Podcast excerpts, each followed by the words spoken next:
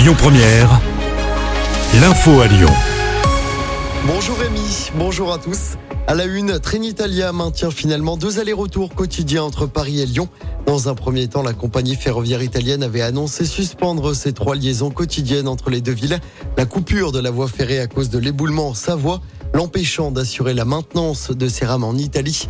Trenitalia a finalement trouvé une solution. Le retour à la circulation normale attendra encore quelques semaines sur les rails, tandis que la réouverture de l'autoroute A43 est attendue dans les prochains jours. En ce jour de rentrée scolaire, voici le début d'une campagne de vaccination contre les papillomavirus dans les collèges. Ça débute par une phase d'information. Tous les élèves de 5e se verront proposer le vaccin contre ces virus, des virus qui provoquent chaque année plus de 6000 cancers, un virus qui se transmet par contact sexuel.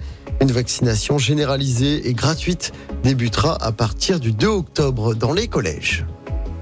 Dans l'actualité locale, cette agression au centre-ville de Lyon ce week-end, un jeune homme a reçu un coup de couteau dans la nuit de samedi à dimanche. Ça s'est passé près du théâtre des Célestins. La victime aurait été attaquée par un groupe de quatre personnes pour un mauvais regard d'après le progrès. Touché dans le dos, le jeune homme a été pris en charge par les secours. Son pronostic vital n'est pas engagé. Au moins deux suspects ont été interpellés par la police. Mathieu Kassowitz, hospitalisé dans un état grave après un accident de moto. Il est dans un état qualifié de préoccupant, mais son pronostic vital n'est pas engagé selon son entourage. L'acteur et réalisateur français suivait un stage de perfectionnement sur un circuit situé en Essonne. Une enquête est ouverte. Et puis les puffs, bientôt interdites en France. L'annonce a été faite hier soir par Elisabeth Borne. La première ministre affirme que ces cigarettes électroniques jetables donnent de mauvaises habitudes aux plus jeunes.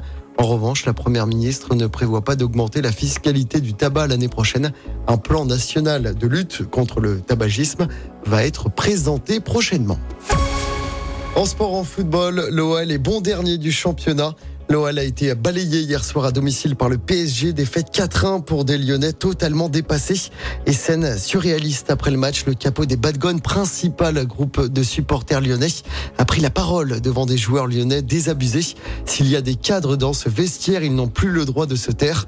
Voilà ce qu'a notamment été dit hier soir. Prochain match pour l'OL, ce sera après la trêve internationale, le dimanche 17 septembre avec la réception du Havre au groupe Ama Stadium.